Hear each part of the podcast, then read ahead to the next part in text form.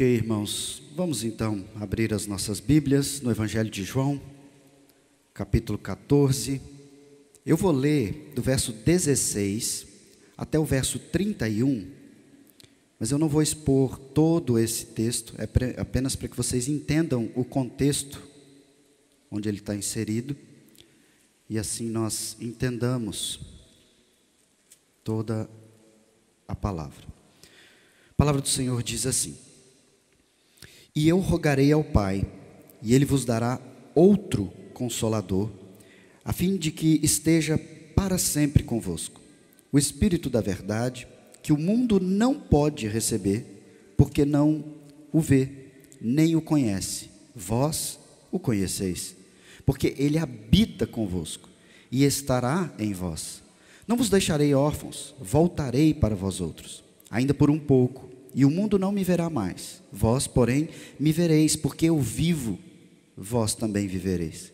Naquele dia vós conhecereis que eu estou no meu Pai, e vós em mim, e eu em vós.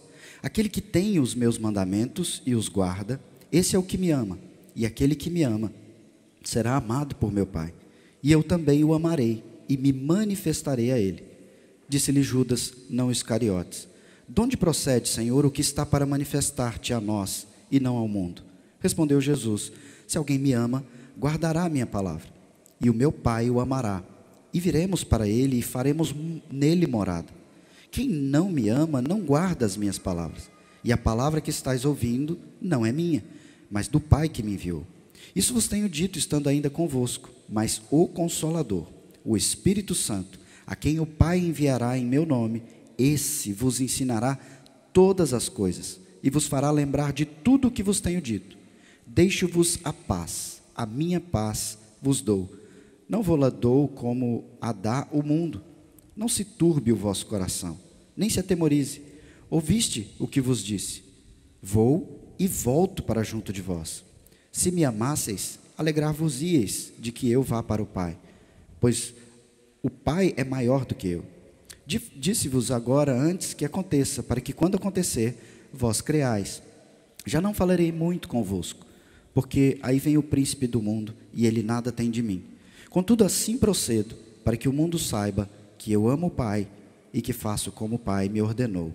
Levantai-vos, vamos-nos daqui. Vou fazer mais uma rápida oração. Santíssimo Deus, essa é a tua palavra.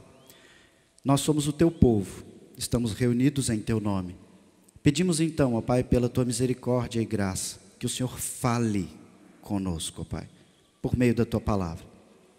Que pela tua misericórdia, ó Pai, eu faça uma exposição fiel das Escrituras e que o teu Santo Espírito fale com teu povo. Nós te pedimos em nome de Jesus. Amém. Irmãos, como eu mencionei aqui rapidamente com as crianças, nós, quando somos menores, não sabemos disfarçar todas as nossas emoções e a gente acaba chorando quando os pais deixam na escola ou algo do tipo. Agora, uh, queria contar para vocês aqui algo que aconteceu comigo. Quando eu tinha ali entre 6 e 7 anos, bem novinho, é, no dia do meu aniversário, eu fui para a escola e meus pais ficaram organizando uma festa de aniversário para mim. E então eles se envolveram organizando toda aquela festa, e as pessoas começaram a chegar, os parentes, os tios, os primos, e de repente já estava todo mundo ali, aquela agitação, as pessoas comendo, rindo, até que uma tia queria entregar o presente para o aniversariante. Cadê o aniversariante? Me esqueceram na escola. Eu chorei muito. Para eles, eles estavam envolvidos na festa. E eu não sei exatamente quanto tempo eu fiquei, mas foi o tempo suficiente para fechar a escola, trocar o turno do vigia e eu ficar sozinho com o, vigia do turno da noite. Eu lembro que eu chorei muito e tive muitos momentos de desespero. Eu não lembro de todo o acontecido, mas daquele momento de pânico, a sensação de ser abandonado ficou cravado no meu coração. Até que meus pais chegaram, me levaram, então a gente foi comemorar aquele aniversário. Veja, nós enfrentamos essas sensações de abandono, de tristeza, eh, de diversas formas na nossa vida. E mesmo quando adultos, nós experimentamos coisas parecidas. Por exemplo, quando um casamento é quebrado, há uma sensação de abandono muito profunda, uma tristeza muito grande. Quando os filhos começam a amadurecer e já não ouve mais os pais e saem de casa sem dar satisfação, os pais sentem essa sensação de uh, esquecimento, de abandono. Ou filhos que os pais não se importam com eles, sentem, e assim nós vamos experimentando essa tristeza de alguém que está sempre ali com você, de que convive com você, que você já demonstrou amor, e de repente essa pessoa não está ali do seu lado o tempo todo. Aqui no Evangelho de João, no capítulo 14, nós estamos num contexto muito uh, parecido com essas coisas. Veja, no capítulo 13, Jesus Cristo havia feito um alerta para os seus discípulos. E ele disse: Eu vou para um lugar para onde vocês não podem ir agora. Então ele se levanta e diz: Chegou a hora. Levantem-se. Chegou a hora de uh, eu partir. Esses discípulos agora ficam assustados com aquilo. Há ainda um agravante. Eles estão reunidos nesse momento em que Jesus está dando a notícia de que ele vai partir. Eles estão num momento alegre, estão numa refeição, e de repente Jesus diz: Dentre nós, os mais chegados, há um que há de me abandonar, de me trair. Jesus Cristo aponta a traição de Judas. Os discípulos agora ficam mais aflitos, olhando uns para os outros e perguntando: quem de nós será? Quem vai trair Jesus? Jesus Cristo não revela isso de forma tão clara. João, que escreve esse evangelho, percebe. Pedro, sempre afoito, diz: Senhor, nós não vamos deixar o, o Senhor partir. Eu vou com o Senhor onde for. E Jesus diz: Pedro, você vai me negar, Pedro. Você também vai me abandonar. E Pedro se assusta. E veja, todas essas notícias elas acontecem uh, em momentos muito próximos. E esses discípulos agora eles estão confusos, eles estão tristes. Primeiro Jesus vai partir. Ele que está sempre ao nosso lado, cuidando de nós, fazendo grandes milagres, Ele que demonstra claramente que é o Filho de Deus, agora diz: o Messias que vocês tanto esperaram, o Rei dos Reis, vai para um lugar para onde vocês não podem ir. Eles se sentem assustados. Judas vai trair. Pedro vai negar. E esses discípulos então começam a ficar completamente angustiados com essa situação. Mas olha que interessante, nesse contexto, Jesus Cristo também revela para os discípulos e para nós que ele experimenta também angústias. No capítulo 13, um pouco antes aí na sua Bíblia, lá no verso 21, não sei exatamente a, a palavra que, que tem aí na, na tradução, mas na minha, uh, capítulo 13, verso 21 diz: Dita estas coisas, falando sobre a traição de Judas, o texto diz que angustiou-se Jesus em espírito. Ele fica angustiado com o abandono de Judas, com a traição de Judas. Um pouco antes, no capítulo 12, no verso 27, veja a expressão aí. Agora está angustiada a minha alma. O que direi eu? Pai, salva-me dessa hora? Mas precisamente com esse propósito eu vim para esta hora. Jesus Cristo ele mostra que ele também uh, se angustia com esse momento, o momento da separação. Ele veio para uma missão e ele mesmo diz: Eu estou angustiado, mas o que eu vou dizer? Senhor, eu não vou cumprir minha missão. Ele diz: Não, eu vim exatamente para essa missão.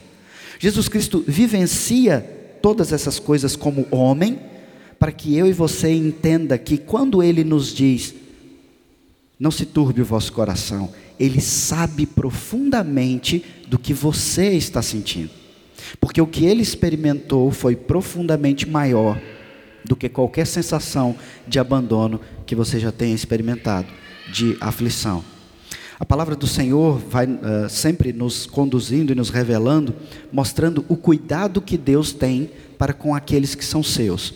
Lá no profeta Isaías, no Antigo Testamento, capítulo 49, verso 15, uh, o Senhor, por boca do profeta, diz que ainda que uma mãe se esqueça do seu filho, ele diz: Eu jamais me esquecerei. As mães aqui, Veja a profundidade da linguagem que o Senhor Deus expressa para dizer: Eu não me esqueço. Mães, é fácil esquecer um filho? Ele diz: Ainda que uma mãe se esqueça do seu filho, eu jamais me esquecerei dos que são meus. Eu, eu e Patrícia já temos é, os três filhos, agora um netinho, e é algo interessante. Você pode ter o sono mais profundo que for. Quando você tem filho, ainda que você durma, no menor suspiro que ele dá, você acorda.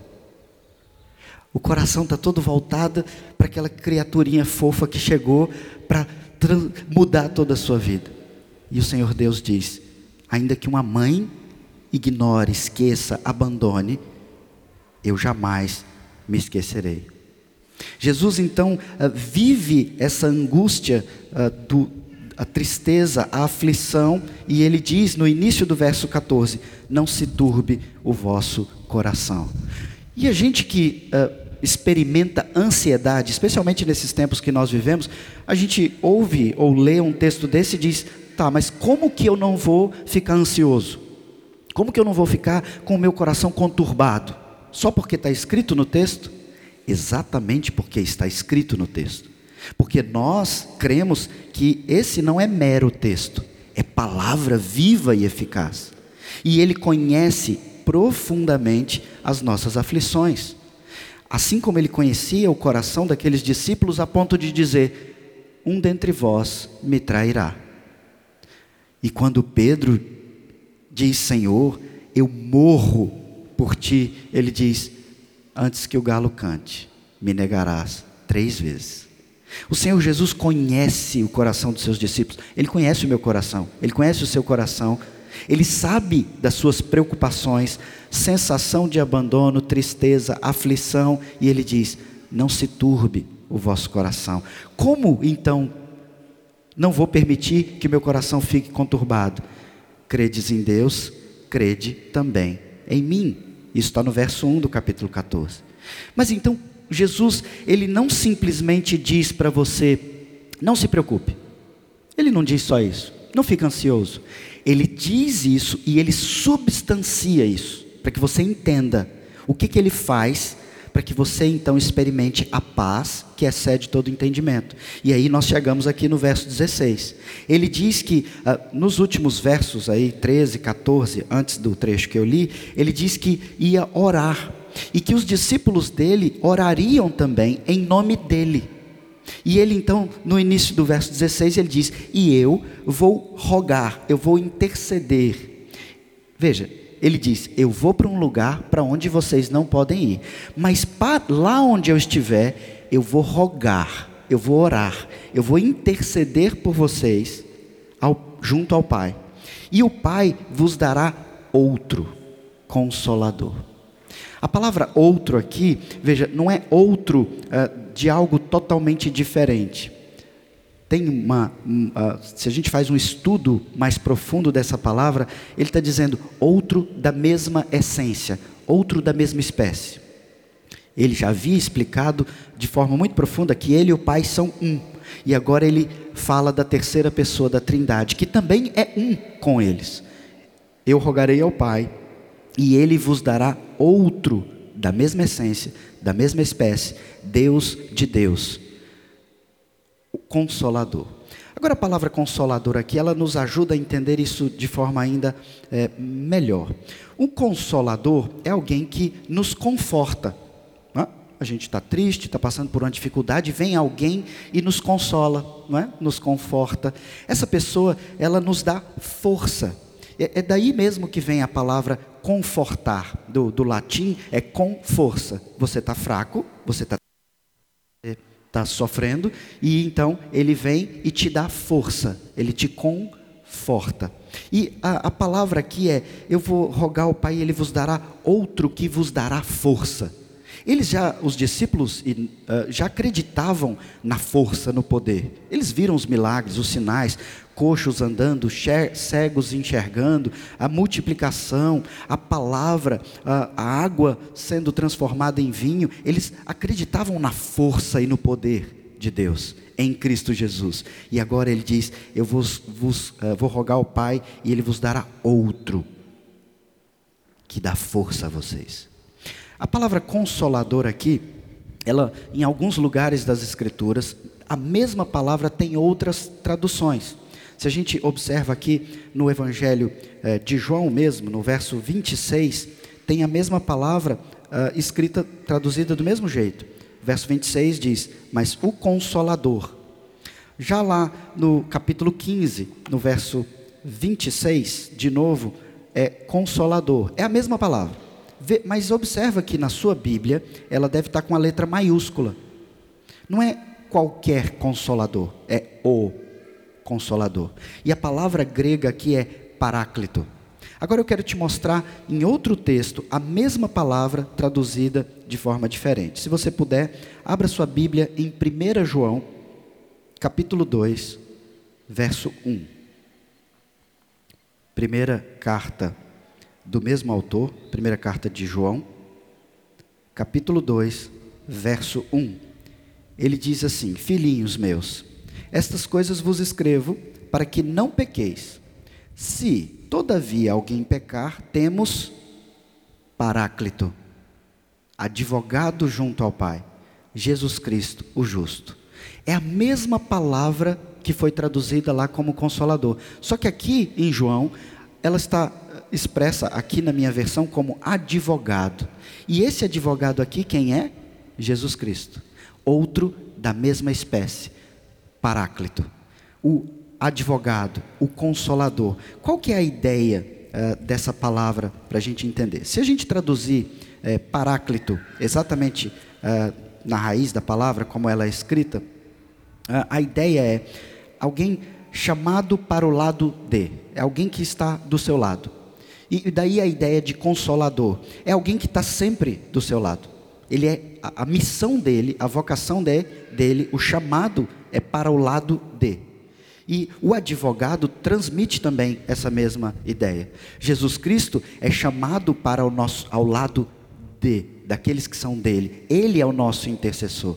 E isso fica claro lá no capítulo 17 de João.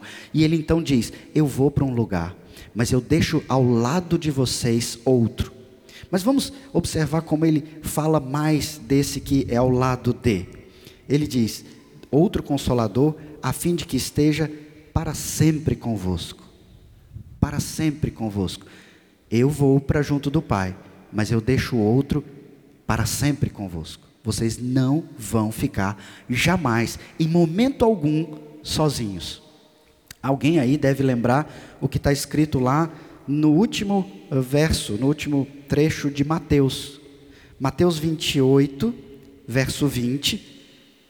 Jesus diz: ensinando-os a guardar todas as coisas que vos tenho ordenado. E eis que estou convosco todos os dias até a consumação do século. Nós aqui estamos aguardando a volta de Cristo, a consumação do século. Quem está conosco ao lado Som. Quem é que está ao lado de conosco, dando força, consolando? o Consolador. O Espírito Santo aqui é a promessa que Jesus traz aos seus discípulos, ah, apontando para o dia de Pentecostes. Jesus Cristo veio historicamente, definitivamente à terra, encarnou, se fez homem e então foi crucificado, morto, sepultado, ressurgiu, foi assunto aos céus. Então, de forma também definitiva, histórica, foi derramado o Espírito Santo. E Cristo está dizendo para os seus discípulos: não se turbe o vosso coração. Eu vou. Mas historicamente, definitivamente, sobre toda a minha igreja será derramado o Espírito Santo, o Paráclito, o outro da mesma essência, e vocês estarão com ele todos os dias até a consumação dos séculos. Ele, no verso 17, o chama de Espírito da Verdade, que o mundo não pode receber porque não o conhece. Vós o conheceis, porque ele habita convosco e estará em vós. Veja como ele vai aprofundando a substância do que ele disse lá no início: não se turbe o vosso coração. É como você estar ansioso, preocupado, alguém doente, e chega alguém perto de você e diz: Não fica ansioso, não. Como se isso resolvesse, né? Mas Jesus diz: Não se turbe o coração, porque eu vou fazer algo para que você não fique perturbado. Eu vou enviar para o seu lado, para te fortalecer, para te consolar, para te defender como advogado, o Espírito Santo. E ele diz: Vocês o conhecem, o mundo não o conhece. Então, além dele estar ao lado de, veja como ele diz no verso 17: Vós o conheceis porque ele habita convosco. Ele não está só ao seu lado como alguém que caminha fora de você. Ele habita com você. A, a ideia de ele faz morada com você. E ele diz ainda mais: e ele estará em vós. Ou seja, ele está ao lado de você, ele mora, ele habita com você, e agora ele fala, ele está dentro de você. É inseparável.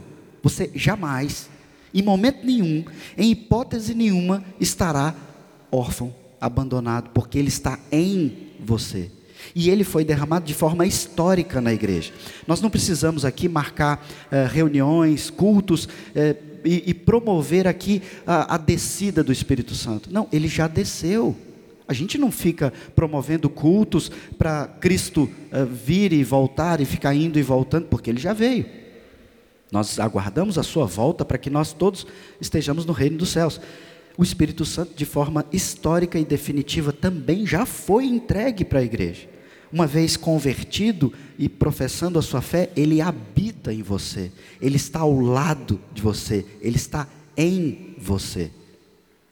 Mas o mundo não o conhece, o mundo o desconhece, porque o mundo tem o espírito do mundo. O mundo amaldiçoado, quebrado, destruído, segue a mentira. O povo de Deus segue a verdade absoluta. Olha como ele chama o Consolador no início do verso 17: o Espírito da Verdade. Ele fala de Espírito da Verdade aqui, com letra maiúscula também, uh, dando título aqui ao Espírito Santo. Sem o Espírito Santo, você jamais conhece a verdade. Então, para que você viesse a ser convertido, antes da sua conversão, o Espírito Santo foi quem abriu seus olhos. Senão você não tinha entendido o Evangelho. Assim como você às vezes prega e prega e prega para alguém e essa pessoa simplesmente não entende. Parece que nada acontece. E você diz: Você não está entendendo? E ela, isso não faz sentido para mim. Porque a verdade de Deus a verdade absoluta só é possível ser entendida a partir do Espírito da verdade, ao lado, habitando em você. E então acontece a sua conversão, a, a ordem da, da sua salvação. Mas o mundo desconhece. Então, nós já vimos aqui que ah, o Consolador, o Espírito Santo, é aquele que te dá força, consolo, mas ele é também aquele que te dá entendimento entendimento da vontade de Deus, entendimento da verdade de que Ele habita em você, então você não precisa ficar preocupado. Veja, falei aqui agora há pouco com, com as crianças, um pouco, né? Não sei aqui quais, quais as crianças que têm é, medo do escuro, né? A gente não vê as coisas e às vezes está um calor danado, mas a gente se cobre todinho, põe uma coberta, porque a gente não sabe, a gente não está vendo. E, e aquilo ali retrata muito do que nós, adultos, também já aprendemos a disfarçar, mas a gente também tem medo. Especialmente quando as coisas estão escuras. Quando é que vai acabar essa pandemia? Quando é que vai acabar essa aflição? Será que vai ter outro lockdown? Será que vai ter um agravamento? Vai ter outra onda e outra onda? É como se a gente estivesse no escuro e não sabe o que vai acontecer. É nessa situação de medo, de insegurança, que Deus diz: Eu sou o Senhor, não se turbe o vosso coração. Credes em Deus, credes também em mim. Eu rogarei ao Pai e Ele vos dará o Consolador, o Espírito da verdade. Você então lê as palavras, ou a palavra do Senhor, e você tem entendimento dessas coisas. E isso então ah, frutifica dentro de você numa paz que você não sabe explicar. A paz que excede todo entendimento. Aí no texto de João, no capítulo 14, olha o que ele diz lá no verso 27. Eu vou ler o verso 26 e 27 também. Ele diz: Mas o Consolador, o Espírito Santo, a quem o Pai enviará em meu nome, esse vos ensinará todas as coisas e vos fará lembrar de tudo o que vos tenho dito. Deixo-vos a paz, a minha paz vos dou. Não vos lá dou como dá o mundo. Não se turbe o vosso coração, nem se atemorize.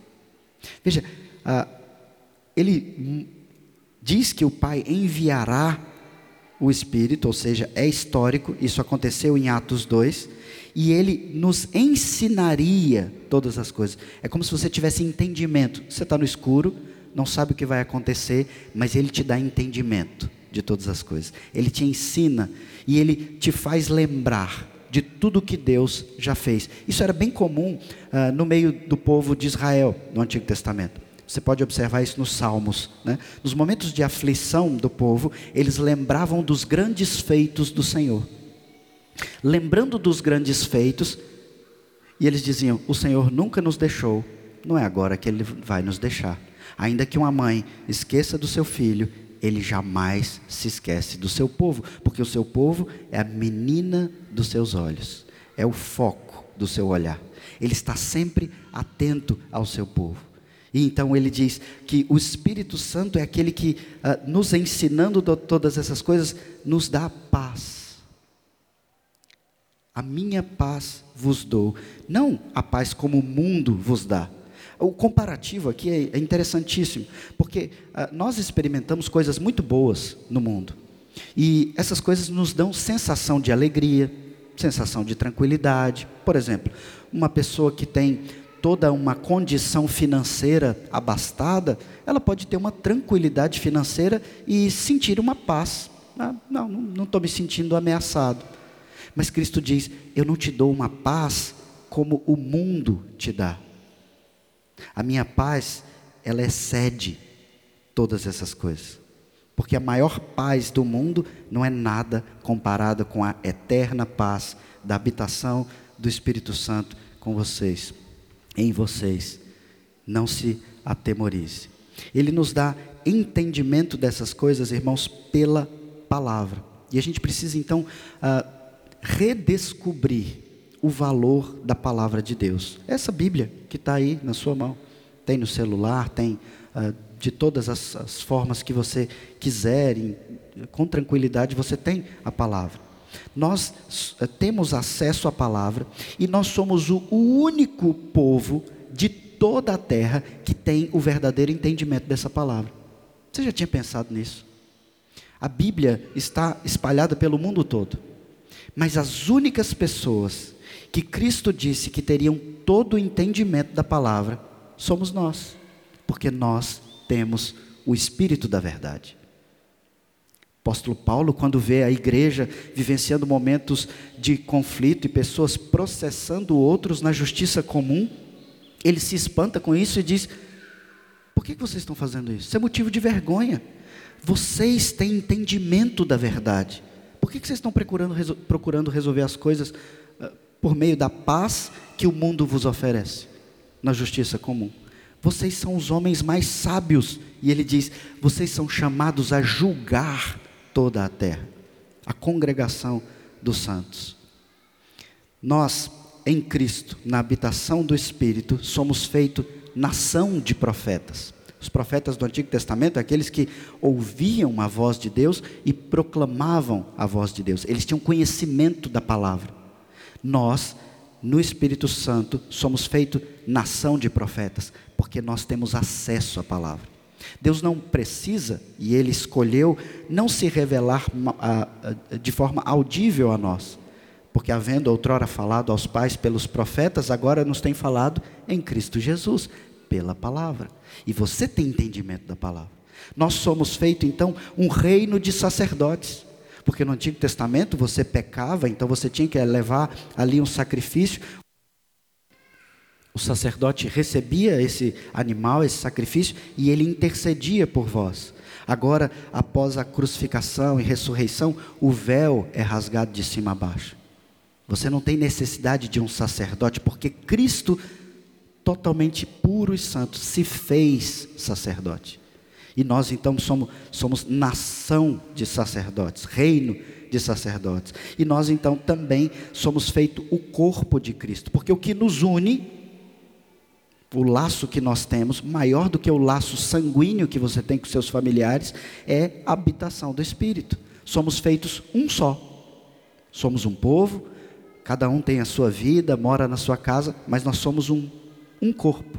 E esse corpo está totalmente ligado, de tal forma que eh, a, a imagem que a Bíblia uh, nos traz é de, de, do nosso organismo. Nós não podemos ignorar os outros órgãos. Se um está mal, todo mundo fica mal, porque o Espírito nos torna um. Profetas, vocês entendem e anunciam a palavra. Você pode evangelizar as pessoas. Sacerdotes, você tem acesso à habitação do Pai. Corpo, você tem comunhão com todo o povo de Deus e o próprio Deus. Essa imagem é bem rica, se você eh, se lembrar um pouquinho, lá do Éden. O que, que aconteceu ali? Né? O homem peca, desobedece, ele acredita na inversão da verdade da palavra, a palavra é feita mentira, o homem cai naquilo, peca. Ele perde o acesso a Deus, ele perde a comunhão com Deus e ele perde a capacidade uh, de entendimento da palavra de Deus. O mundo entra então debaixo de maldição, afastado de Deus completamente, uh, sem entendimento da palavra de Deus e sem comunhão com Deus. E então, em Gênesis 3, há a promessa do Messias, aquele que viria e nos traria de volta o acesso ao Pai.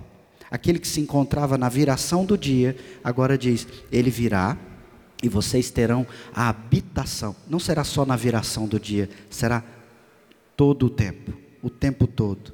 Vocês têm acesso e vocês têm comunhão. Cristo, intercedendo, diz: Pai, assim como eu e tu somos um, que eles sejam um conosco também. Ele nos dá força e entendimento por meio da palavra. Veja como ele diz aí no verso 18: Não vos deixarei órfãos, eu voltarei para vós outros. Aqui que está eh, o conforto dos, dos, discípulos. A palavra órfão, ela tem uma série de, de possíveis eh, traduções, sinônimos, significados, mas algo que me marcou muito estudando essa palavra é que é alguém uh, sem consolo, sem consolo, sem provedor sem alguém ao lado, alguém abandonado. E ele diz: Eu não vos deixarei órfãos, eu voltarei para vós outros. Verso 19: Ainda por um pouco, ou seja, até a cruz, e o mundo não me verá mais. Vós, porém, me vereis, porque eu vivo. Vós também vivereis. Naquele dia vós conhecereis que eu estou o Pai e vós em mim, e eu em vós. Aquele que tem os meus mandamentos e os guarda, esse é o que me ama. Aquele que me ama será amado por meu Pai, e eu também o amarei e me manifestarei nele. Veja quem é que experimenta a presença do Espírito Santo, a manifestação dele, aquele que tem os meus mandamentos e os guardas, os guarda. Nós lemos aqui as perguntas do catecismo. Falamos aqui sobre coisas importantíssimas. A, a resposta nos ensina muito. Tudo aquilo baseado nas Escrituras. A obediência aos mandamentos é o que nos salva? Não. Não é porque você guarda o dia do Senhor que você é salvo, mas porque você é salvo que você guarda o dia do Senhor. Aquele que tem os meus mandamentos e os guarda, esse é o que me ama, porque eu habito nele, eu estou ao lado dele eu tenho morada nele. E então ele me ama porque foi amado. E eu me manifestarei nele. Quando ele usa a palavra manifestar aqui no verso 21, é, ele está lembrando aqui do que ele havia dito lá no verso, no capítulo 14, no, no verso 20, 12. porque ele diz: uh, aquele que crê em mim fará também obras, as obras que eu faço, e outras maiores fará. Cristo manifesta o seu poder, misericórdia, graça, perdão, por meio daqueles que guardam a sua palavra, aqueles que são habitados pelo Espírito Santo. Eu me manifestarei nele, obras maiores, não em poder, porque o poder é dele, poder é dele, mas em abrangência, em alcance, todas as tribos, povos e raças. Eu me manifestarei neles, aqueles que guardam, ou seja, é sempre pela palavra. Então, uh, ele repete esse conceito lá no verso 23: Se alguém me ama, guardará a minha palavra, e meu Pai o amará. E viremos para ele e faremos morada nele. Você quer mais da presença de Deus na sua vida? Leia a palavra, estude a palavra. Você tem dificuldade de entender a Bíblia? Ore, você tem o Espírito Santo, o que inspirou a palavra. Você ah, quer uma vida de santidade que glorifique a Deus? Guarde os mandamentos, guarde a palavra. E Ele promete fazer morada, habitar com você. Então, todo o seu processo de santificação, de santidade, de busca, de adoração, todo ele é pautado na palavra. Estar cheio do Espírito Santo não é fazer algo descontrolado é ser completamente controlado pela palavra. Rejeitar a palavra, algumas partes dela que não te agradam, é como rejeitar o próprio Cristo. O Espírito Santo é quem nos convence do pecado, nos leva ao arrependimento diário, comunica a certeza da salvação, nos concede a paz que excede todo entendimento, às vezes nos admoesta, mas também nos conforta, e tudo isso é feito por meio da palavra. Está ansioso? Vá ler a palavra. Está preocupado? Leia a palavra. Ore com a base na palavra. Cante louvores bíblicos. Ser conduzido, habitado e frutificar na palavra é crescer na habitação do Espírito Santo. Judas abandonou Jesus. Pedro negou Jesus.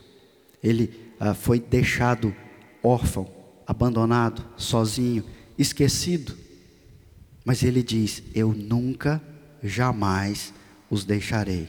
Vocês nunca, jamais ficarão órfãos. Eu sempre, sempre, sempre estarei contigo. Alguns dos pais aqui podem ter experimentado a sensação de ter esquecido o seu filho, como os meus pais fizeram. Ah, e como eu disse no início, você pode ter experimentado sensação de abandono, de estar sozinho em outras relações. Às vezes um noivado que terminou, um namoro que foi quebrado, pais que abandonaram, filhos que já não ouvem mais os pais. E assim nós vamos experimentando o abandono. Ou talvez algo até mais grave. Você se sente abandonado num casamento que ainda existe. Maridos que não vivem a vida comum do lar. Esposas que não se dedicam. E você então vivencia esse abandono, a solidão, mesmo estando acompanhado. Alguns de nós, em momentos de extrema tristeza, muitas vezes temos a sensação de que até mesmo Deus parece ter nos esquecido. Alguém que já experimentou ah, tristezas muito profundas, normalmente sentem-se como se Deus não tivesse preocupado com você. Parece que Ele não se importa, tudo que você faz está dando errado, Ele não te abençoa. Entenda, viver no mundo caído, quebrado, amaldiçoado, faz com que nós naturalmente nos sintamos assim. Porque as coisas elas não estão como deveriam estar. A justiça do nosso país é injusta. O amor é cheio de pecado e de egoísmo. Nossas relações são cheias de interesse próprio. Mas saiba, como nós vimos aqui no texto, na plenitude do tempo, Deus enviou seu Filho por nós, o Paráclito, o advogado, o Paráclito da salvação. E ele então, assunto aos céus, por sua vez, nos enviou o Espírito do Consolador, o Paráclito que está junto a nós. Cristo intercede por nós junto ao Pai, é o nosso Paráclito nos céus. O Espírito Santo intercede junto a nós, o nosso Paráclito, até que ele volte, até que ele venha. É o Espírito que nos dá o entendimento da verdade, nos dá a paz que o mundo desconhece, nos dá o conhecimento da liberdade e liberdade do engano, da mentira. Que o melhor de tudo, nem morte, nem vida, nem principados, nem potestades, nem altura, nem profundidade, nada pode te separar do Paráclito que habita em você. Jesus Cristo foi esquecido, abandonado por causa do seu pecado. Ele foi afastado do Pai na cruz por causa do seu pecado. Mas ele volta. Essa é a promessa que nós temos no texto. E enquanto esse dia não chega, nós nos reunimos aqui semanalmente para nos relembrarmos que Ele habita em nós, que Ele nos dá força, que Ele nos dá entendimento, conhecimento da verdade e tudo isso pela palavra. Uma igreja bem-sucedida não é uma igreja rica, não é uma igreja numerosa, não é uma igreja mais ou menos avivada. Uma igreja bem-sucedida é uma igreja bíblica. Porque nessa igreja, independente da quantidade de pessoas ou dos recursos, se tem a palavra, tem a habitação do Senhor no meio dela.